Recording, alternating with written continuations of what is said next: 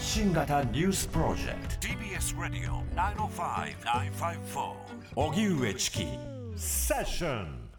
日経平均3万円台に回復。今日の東京株式市場では日経平均株価が1年8ヶ月ぶりに3万円の大台を回復しました好調な企業決算が相次いでいることや今朝発表された GDP が市場の予想を上回ったことなどが株価を押し上げました。新型コロナ危機から景気が本格回復する道筋が見えてくれば株価上昇傾向が続く可能性があるとみられます。結局日経平均株価は前日より250円ほど高い3万93円59銭でした。一方、内閣府が今日発表した今年1月から3月までの GDP 国内総生産は年率で1.6%増加し、3四半期ぶりのプラス成長となりました。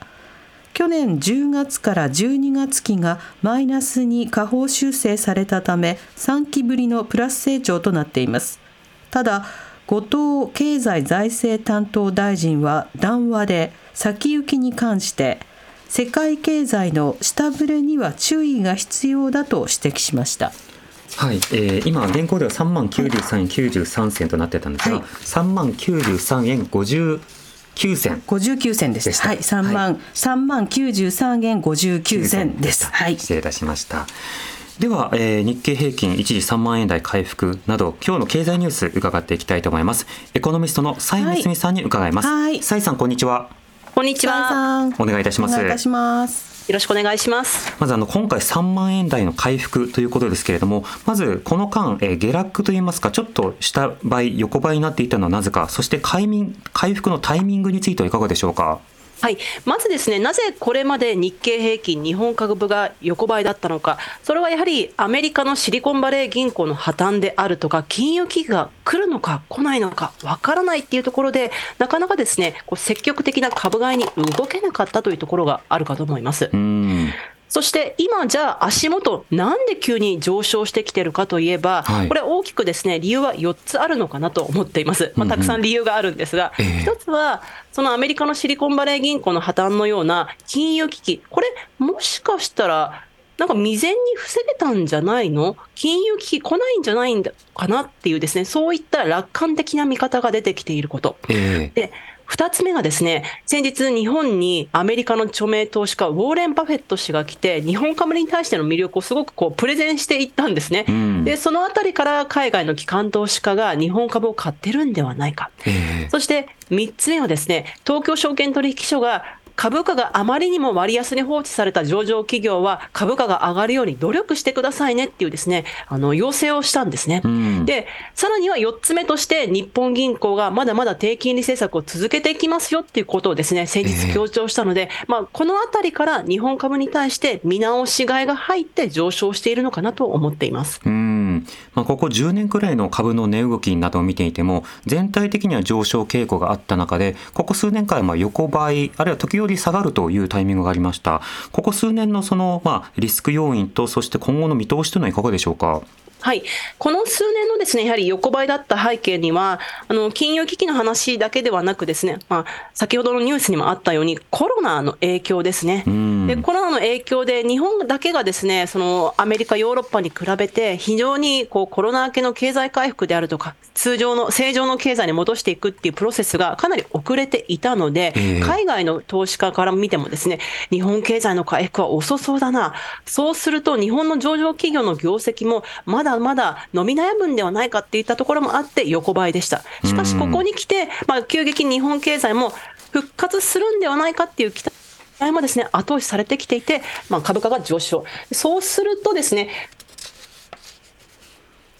蔡さんと、えー、今音声が途切れてしまいました。はい、はい蔡さんにはまたちょっとつなぎ直したいなというふうに思います。すねはい、少し回線が安定しませんでした。はい、でもあの3万円台回復という値動きについて説明していただきましたが、いくつかの要因があったということですね。もともと株価の上昇トレンドがあった中でコロナに突入、うん、まあそしてウクライナ戦争、ロシアのウクライナ侵略などもあって、さまざまなエネルギー危機などもあったんですが、とはいえ日本は2020年代の後半に一旦その株価がさらに上がるという状況にはなったんですね。うんうん、ところがそこから先にまあ横ばいとなり、え他国と比べていろいろなちょっと違う値動きがあったということです。こういった株式のニュースだと、はい、投資家の方しか関係ないかなって思われるかもしれないんですが、こういった株式が動くと、今度はその大手企業などを中心に、さまざまなその、え投資やいろんな動きが出てくるわけですね。ですよね。あ、蔡さんとつながりましたので、はい、そのあたりも伺っていきたいと思います。蔡さん聞こえますか？はい、聞こえます？あの声大丈夫でしょうか？はい、聞こえます。はい、ありがとうございます。はい。ではあの今株の値動きについて伺ったんですが、内閣府の発表した GDP についても、えプラス成長という発表となっています。こちらについてはいかがでしょうか？はい、なぜプラス成長なのかというと、やはりコロナからの反動というところが大きいです。うん、じゃあコロナからの反動で、どういったところが日本経済復活しているかといえば、はい、個人消費ですね、うんうん、あの。インバウンドだけではなく、外食であるとか旅行、国内の方々も非常に消費をし始めています。でさらには、設備投資に関連してもですね、自動車が電気自動車の製造であるとか、設備投資増やしてるよっていったところや、その他では輸出も増えている、住宅投資に関しても増えていると、すべての点においてですね、非常に堅調な回復になってきたという、まあ、コロナ禍の反動というのがが効いています。うん、まあ、溜まっていた部分を今補っているということですか？はい、そうですね。なので、まあ、ずっとコロナで使えなかったお金なんかがやっと市場にですね、出てきて、経済を動かすようになってきたというところですかね。ちなみにコロナ前とコロナ後で、あの、人々の消費行動、何か傾向の変化というのは見えたりするんでしょうか？はい、もうこれは明確に旅行が増えているであるとか、外食サービス消費がですね、顕著に回復しているっていうのは見て取れます。ただ、足元のですね、家計調査統計であるとか、違う政府統計なんかを見てみると、支出も実際増えてるんですよね。旅行であるとか、余価、余価に関しての消費だけではなく、物価が上昇してしまったことによって、食料品の値上げであるとか、うん、そういったところの消費も増えてしまってるってところは影響してるでしょうね。うん。また、これ、例えば身近な飲食店の方ですと、お客さん戻ってきてるように見えるんだけども、あの、規模が下がってる気がすると。あのつまり2人で来るとか4人で来る方多いんですけどもあの56人で来るみたいな人は全然見ないないっていうふうに話聞いたんですがこういったものっていうのは数字にも出ているものなんでしょうか？そうですね、そこまでの細かいですねデータっていうのは、私ちょっとまだ見つけられていないんですけれども、うん、やはりコロナのですね影響によって、消費トレンドであるとか、傾向っていうのは変わったかもしれません。うん、でそれに関しては、やはり細かい、もう少しですねあの民間データを使う必要があるのかなと思っています。うんうん、でも、この飲食店っていうところでは、やはり原材料費が値上げして、なかなか利益が出せないんだよねっていう声も聞きますね。なるほど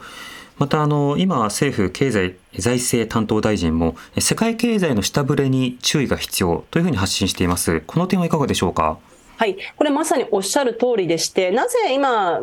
海外経済の下振れをですね、あの、懸念しなくてはいけないかというと、日本以外のですね、諸外国ではほとんどの国が今、政策金利を上げているっていう状況なんですね。うん、で、政策金利が上がるっていうことは、お金の調達コストが、まあ、上がってしまう。まあ、日本、せ、えー、世界経済、アメリカ、ヨーロッパの経済が停滞する可能性が出てきていると。うん、で、ただその停滞ですね、する可能性が出てるかなっていうのが、ちょっとアメリカの経済指標なんか見てみるとですね、製造業を中心に出始めてきてるんですよね。ただし一方で、なぜ世界中のじゃあ中央銀行が利上げをしているのか、政策金利を上げているかといえば、物価の上昇を抑えたいからだと。なので、物価上昇が止まらない限り、こう政策金利は引き上がるかもしれないけれども、まあ、物価が止まらないと、景気が低迷してたとしても、まだまだ政策金利は上昇して、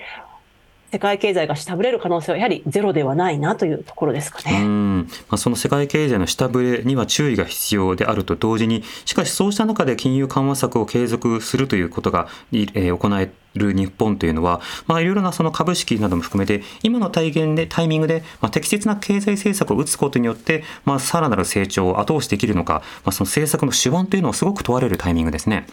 そうなんですよね。なので、今これだけですね、あの、日本経済回復してきてるけれども、このタイミングで政策金利を引き上げてしまうと、もう日本経済が回復しなくなってしまうかもしれないと。でも一方で、このまま低金利政策が続いていくと、物価が上昇して、私たちの生活にマイナスの影響があるかもしれないっていうところで、うん、総理、すごくですね、過渡期のところではあるんですよね。そうですね。そこの適切な判断、間違えないでほしいなと思います。さいさん、ありがとうございました。